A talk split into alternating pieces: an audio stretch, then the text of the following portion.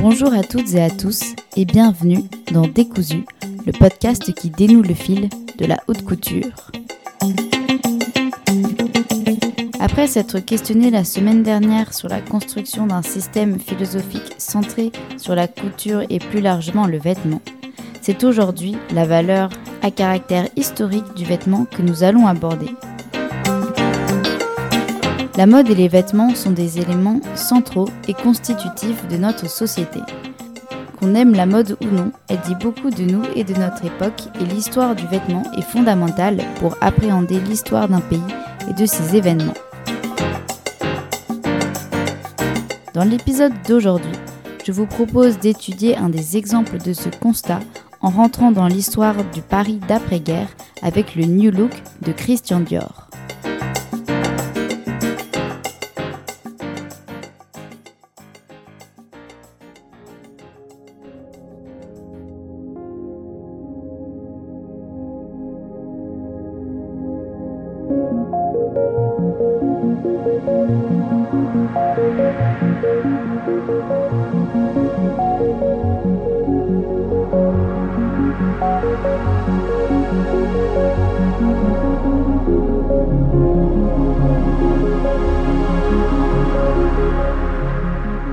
Est vrai que nous pouvons maintenant regarder sans baisser la tête la route que nous venons de suivre, nous avons acquis assez complètement et depuis assez longtemps l'expérience de la victoire pour ne point nous laisser éblouir par celle-ci.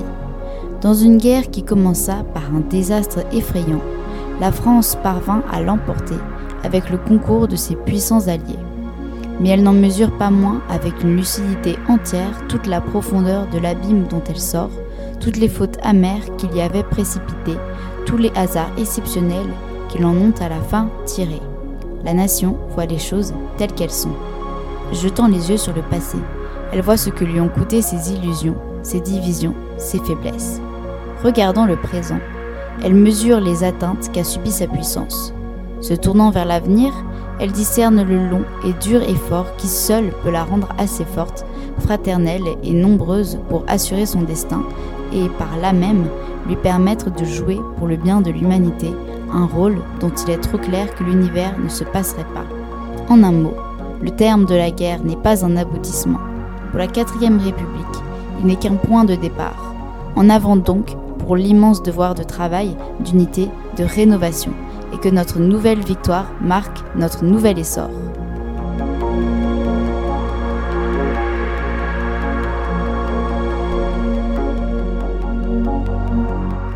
Discours du général de Gaulle. La victoire est aux dimensions de la guerre, le 15 mai 1945.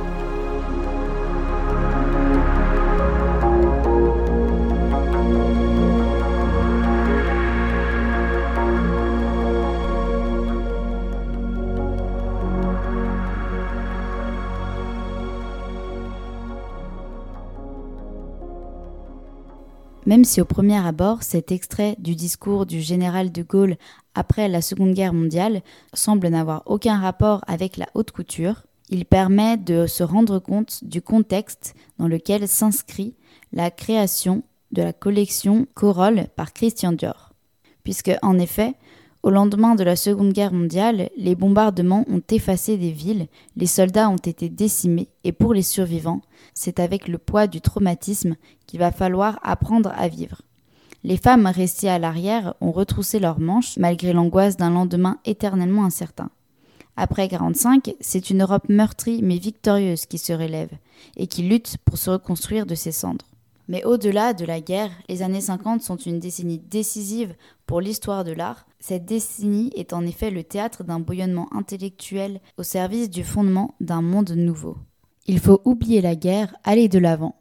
Dans l'architecture, c'est l'essor du brutalisme, du fonctionnalisme. La peinture prend des formes nouvelles et ne veut plus représenter ce monde absurde, mais chercher à exprimer des sensations nouvelles. Une société totalement nouvelle se profile peu à peu et après les restrictions et les pénuries des années 50, c'est la consommation que l'on recherche dans les années 60. Les échanges se mondialisent et c'est bientôt le monde entier qui ne fait plus qu'un, les conséquences de la guerre sont partout et aucune strate de la société n'échappe à ces changements fondamentaux, notamment dans le domaine de la haute couture. Et en 1947, le grand couturier Christian Dior, alors âgé de 42 ans, présente sa collection Corolle. C'est une véritable révolution vestimentaire qui est notamment illustrée par la pièce majeure de cette collection qui est le tailleur bar. Et aujourd'hui, je vous propose de voir en détail en quoi ce modèle se révèle-t-il le reflet des années 50 et représente non seulement un élément fondamental de l'histoire de la mode et du costume, mais également une pièce qui témoigne de l'histoire de la France d'après-guerre.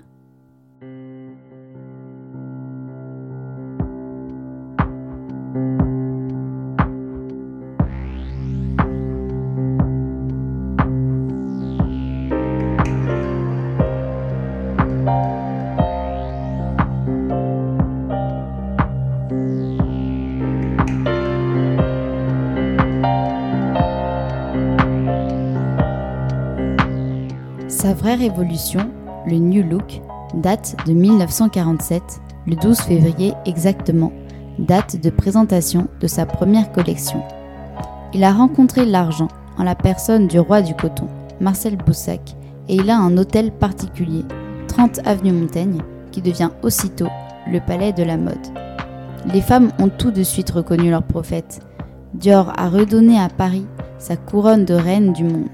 En 1949, sur le chiffre global des exportations de la couture, Dior représente à lui seul près de 75%. Ce poète du farniente est devenu un travailleur acharné. Il invente près de 500 robes par an.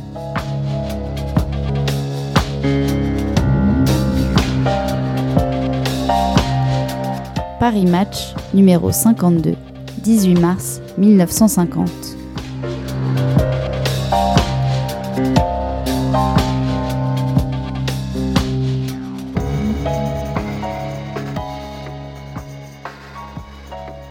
Au sortir de la Seconde Guerre mondiale, le monde est traumatisé et en perte de repères. Dans la grande histoire se fondent tous les malheurs individuels, tous les hommes sont unis dans l'horreur et ne désirent qu'une chose, oublier les atrocités de la guerre. Il faut aller de l'avant, s'éloigner au plus possible de tout ce qui a trait de près ou de loin à ces six années meurtrières. Trouver de nouveaux repères, rechercher un art nouveau, une pensée nouvelle, une nouvelle manière de vivre et refonder la politique. Et c'est dans une France rationnée, en pleine reconstruction et encore sous le choc, qu'un couturier nommé Christian Dior ouvre une fenêtre sur le passé, un passé fantasmé qui permet de s'évader du présent. Le 12 février 1947, alors que le milieu de la couture craint de ne pas se relever de la guerre, Dior, soutenu par Marcel Boussac, qui est donc un grand industriel textile, présente sa première collection de haute couture. Et pour en savoir plus sur l'état de la haute couture dans ces années-là, je vous enjoins à écouter le premier épisode de Décousu qui retrace toute l'histoire de la haute couture, de ses débuts jusqu'à aujourd'hui. Mais donc la présentation de cette première collection de couture de Christian Dior est à l'époque un événement complètement hors du temps dont l'impact s'étend bien au-delà du monde de la mode. C'est dans cette collection Corolle qu'est présenté le tailleur bar, une veste de shantung écrue, serrée à la taille et s'évasant exagérément sur les hanches avec une basque rembourrée par des coussins. Cette pièce est particulièrement représentative de la collection puisqu'elle illustre la ligne révolutionnaire de Dior baptisée le New Look par Carmen Snow, la rédactrice en chef du Harper's Bazaar, dans un article à la suite du défilé. L'élégance est une arme contre la misère et face au désespoir d'un monde violent, Dior fait le choix de renouer avec une légèreté passée. Cette vision anachronique de la femme est en réalité on ne peut plus rattachée à son époque. Pendant la guerre, les femmes ont joué un rôle fondamental à l'arrière. En temps de guerre, l'élégance n'est plus de mise, il faut lutter pour faire vivre le pays, et les dépenses frivoles lorsque l'on manque de tout ne sont plus de mise et sont insensées.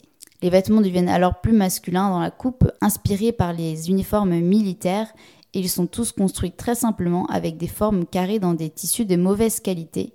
La féminité se perd. Et Christian Dior, comme ses contemporains, perçoit dans ses nouvelles habitudes vestimentaires le reflet d'une tragédie mondiale qu'il ne supporte pas. De là naît la révolution vestimentaire dont il est l'instigateur.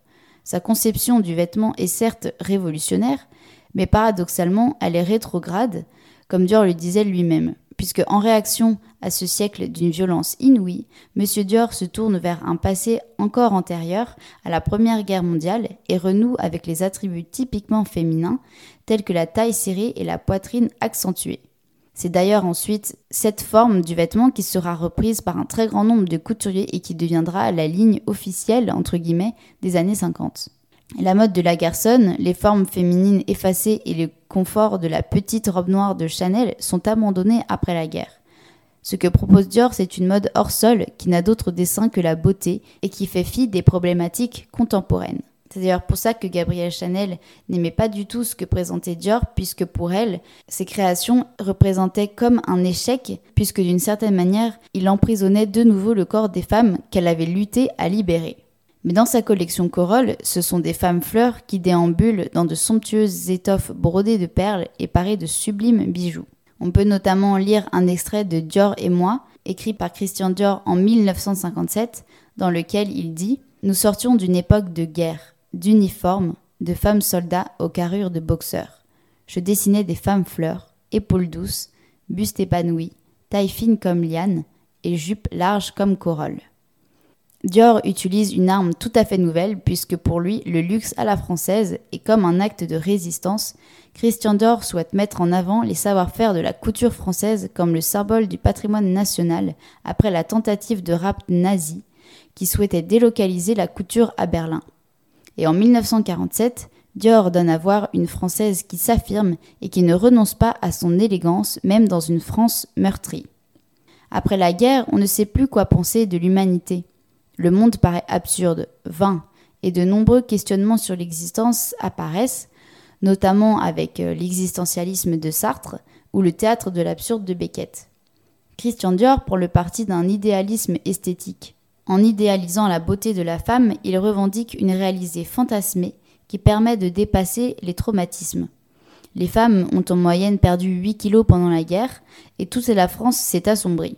Présentée au lendemain de la guerre en 1947 la féminité par excellence, c'est déclarer que les temps sombres de la guerre sont passés, qu'il est temps de se reconstruire. Face à la réalité d'un monde brutal, incertain et qui menace de sombrer de nouveau dans l'horreur, Christian Dior choisit de revenir à l'ordre par la couture. Fort de sa formation d'architecte, il sculpte, il construit des robes solides qui tiennent le corps, lui donnent une certaine allure et assurance. La taille est serrée à l'extrême, la poitrine relevée de 8 cm, les hanches sont exagérées et arrondies. La coupe de ces modèles entrave donc forcément le corps. Les robes sont entoilées et doublées de percale ou de taffetas, ce qui leur permet d'assurer un maintien parfait et d'imposer une posture désinvolte. Ce n'est donc plus la femme au corps libre et libéré qui se meut en toute facilité, mais c'est plutôt une femme en armure de satin qui n'a plus besoin de se battre. La guerre est finie, le rêve est de nouveau permis. La fleur au ciseau, Dior s'empare de la recherche esthétique comme d'un moyen de dépassement du traumatisme.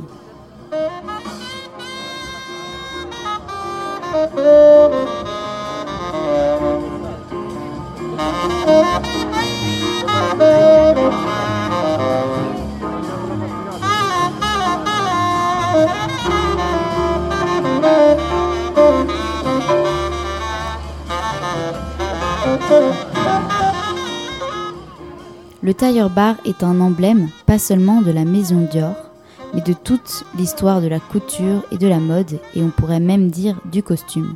C'est très rare dans l'histoire de la mode un moment où il y a une rupture aussi définitive, une révolution qui se déploie en une seule collection. C'est rarissime, il n'y a quasiment pas d'autre exemple. Le tailleur bar, c'est véritablement le manifeste du New Look. C'est l'emblème de cette mode qui est apparue comme révolutionnaire, bien que Christian Dior la voyait comme rétrograde. Il voulait en fait ramener sur le devant de la scène une élégance qui avait été perdue pendant la guerre et l'occupation. Le style de la guerre était fondé sur quelque chose de très géométrique, à angle droit. C'était vraiment dessiné sur des rectangles et des carrés. C'était très masculin et très militaire. Et Christian Dior oppose à ça la restauration du règne de la courbe, et d'une ligne qui est faite de plein et de déliés et qui dessine une femme fleur.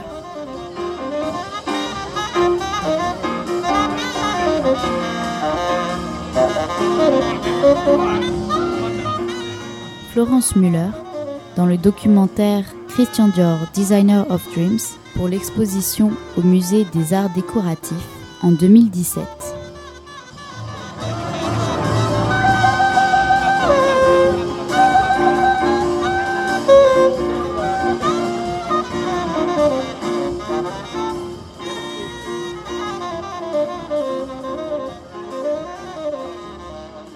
Que la couture de Monsieur Dior semble venir d'une autre époque et n'être nullement concernée par les problématiques de l'après-guerre, sa collection de 1947 s'inscrit dans le contexte artistique de l'époque.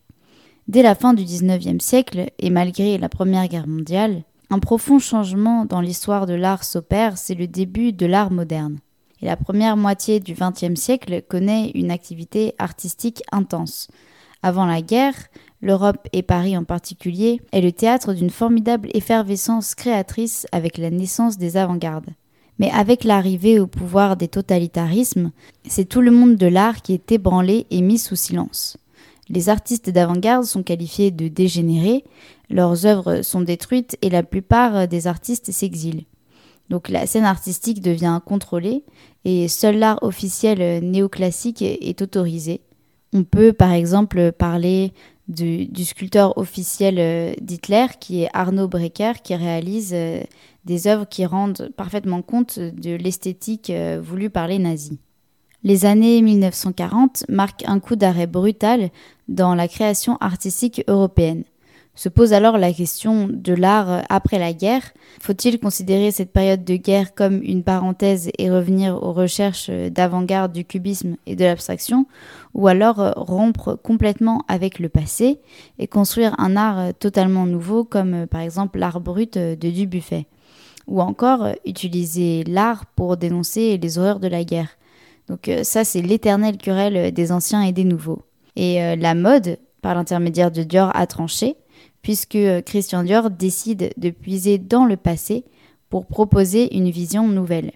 Il ne s'agit pas de profiter entre guillemets du bouleversement euh, mondial pour repartir de zéro comme le fera 20 ans plus tard euh, Rei Kawakubo pour Comme des garçons, mais il s'agit au contraire de revenir à l'esthétique de la belle époque, mais en la modernisant. Monsieur Dior inscrit alors sa démarche dans la conception qu'avait Walter Benjamin de la modernité, c'est-à-dire une conception contemporaine d'un passé fantasmé. Mais le milieu de l'art n'est pas uniquement traversé de questions quant à la forme qu'il doit prendre, mais également par rapport au déplacement de la scène artistique. Et la collection de haute couture 1947 de Christian Dior joue un rôle important dans la relocalisation de l'art à Paris, ou en tout cas une partie de la création artistique puisque durant la guerre, de nombreux artistes européens se sont exilés vers l'Amérique, à l'instar de la peintre Tamara de Lempicka.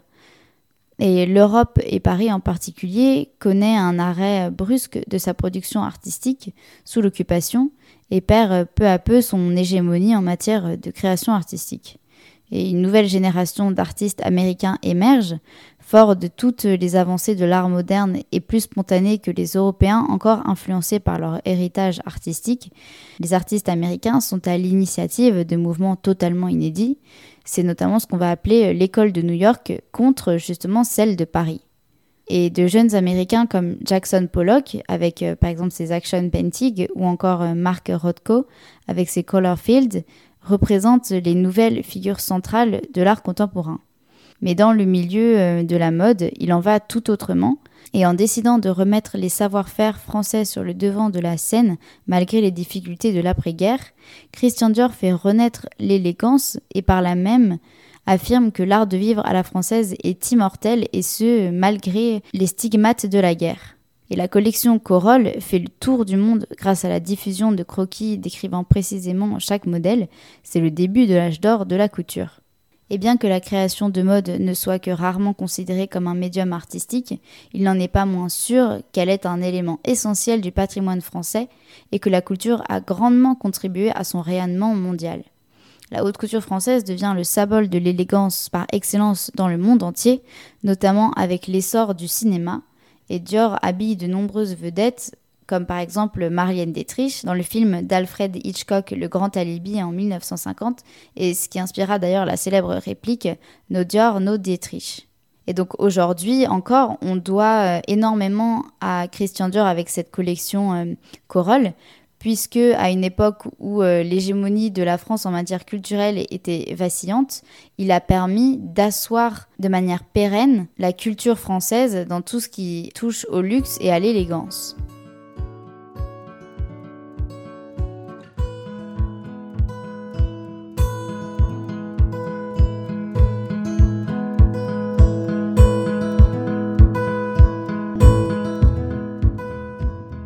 La décennie 1950 a démarré tout de go avec le scandale du New Look en 1947.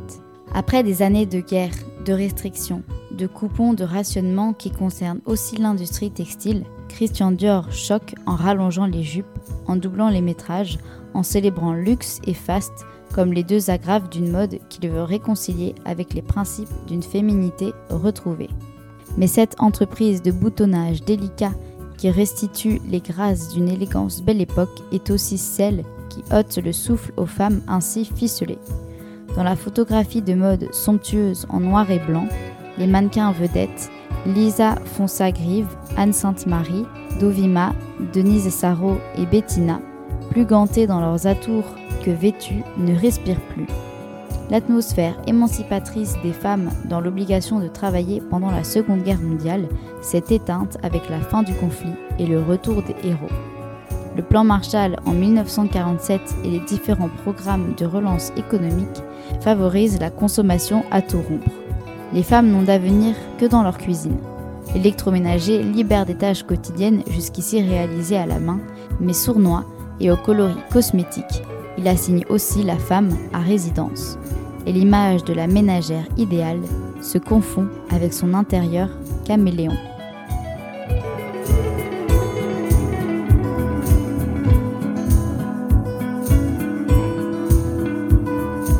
Olivier Saillard, dans le chapitre sur la mode sous l'autorité des décennies, dans le bouquin de la mode aux éditions Robert Laffont, Paris 2019.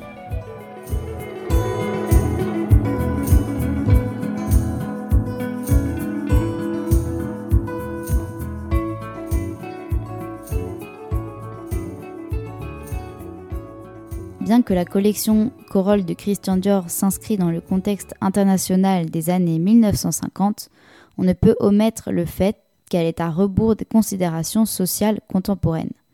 La couture de Christian Dior fait acte de résistance contre la morosité. Elle représente un rêve et le retour de la beauté. Mais ce rêve est quelque peu décalé par rapport à la réalité de la crise d'après-guerre. Les élites sociales souffrent évidemment moins des pénuries et la vie mondaine reprend déjà peu à peu. Christian Dior devient la figure de proue de ce renouveau des dîners parisiens et habille comtesses et princesses ou grandes actrices. Ce milieu élitiste est complètement hors sol et ne prend pas la mesure des enjeux sociaux qui ébranlent le pays. C'est toute une mentalité nouvelle qui se profile, un bouillonnement intellectuel et artistique que la mode ne parvient pas à saisir tout à fait. Ce que le couturier souhaite faire, c'est s'éloigner le plus possible des problématiques sociales, politiques ou économiques du pays.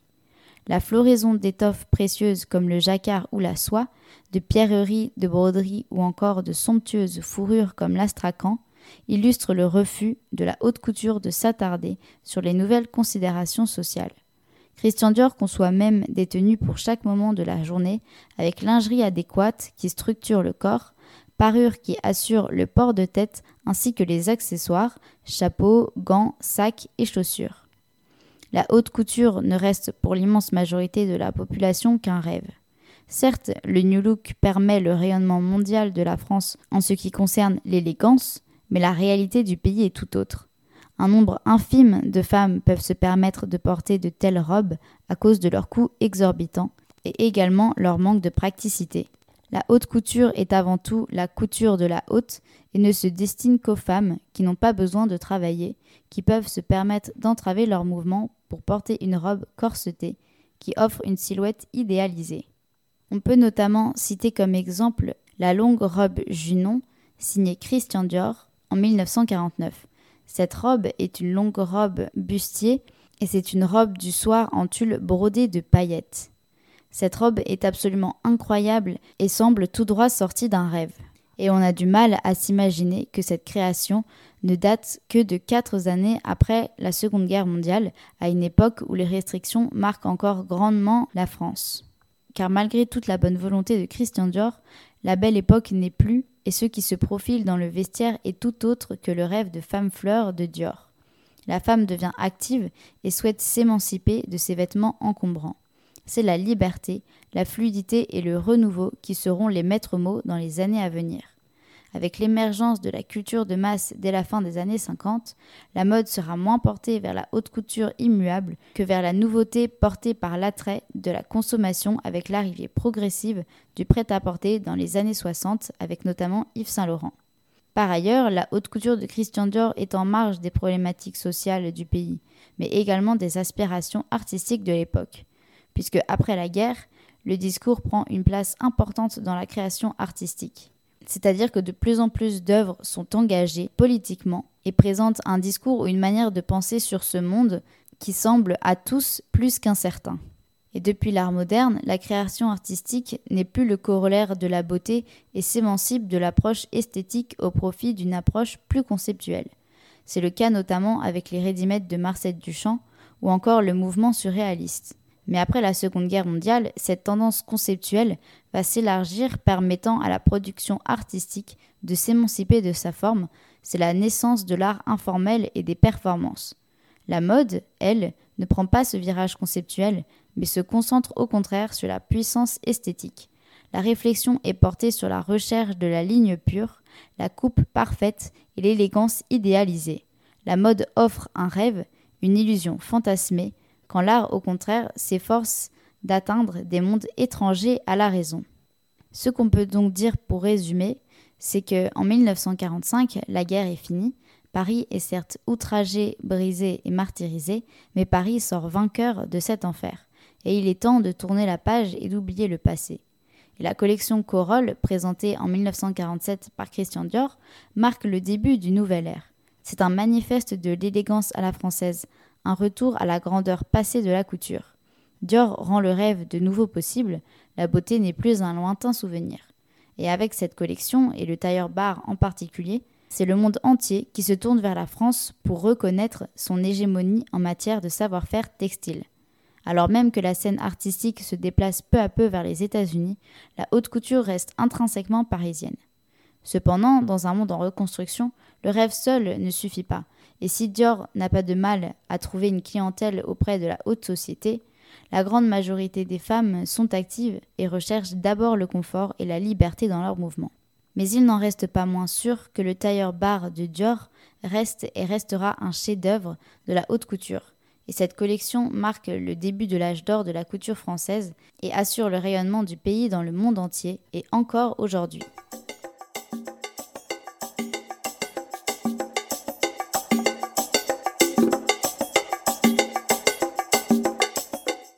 Que l'on peut donc dire à la fin de cet épisode, c'est que que l'on considère la haute couture comme médium artistique ou non, ou comme ayant une valeur sociologique ou non, il n'en reste pas moins que la mode et le vêtement sont des témoins privilégiés de l'histoire et offrent un nombre d'informations incroyables sur une époque. Avec l'exemple du New Look de Dior, on se rend compte de la mentalité de la France d'après-guerre, en particulier des milieux très aisés, mais on comprend pourquoi cette révolution dans le vêtement a en réalité un impact qui transcende le milieu fermé de la couture. Et on voit donc que la création couture touche en réalité à de nombreux aspects de la société, que ce soit politique, économique, social ou encore artistique.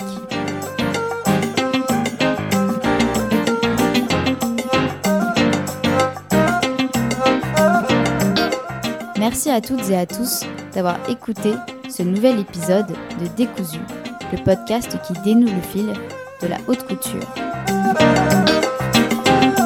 Vous pouvez nous retrouver sur Deezer, iTunes et Spotify et nous sommes également sur les réseaux sociaux. Vous pouvez nous trouver sur Instagram à la page Décousu Podcast et sur Facebook à la page Décousu. Très bientôt pour un nouvel épisode et bonne journée à tous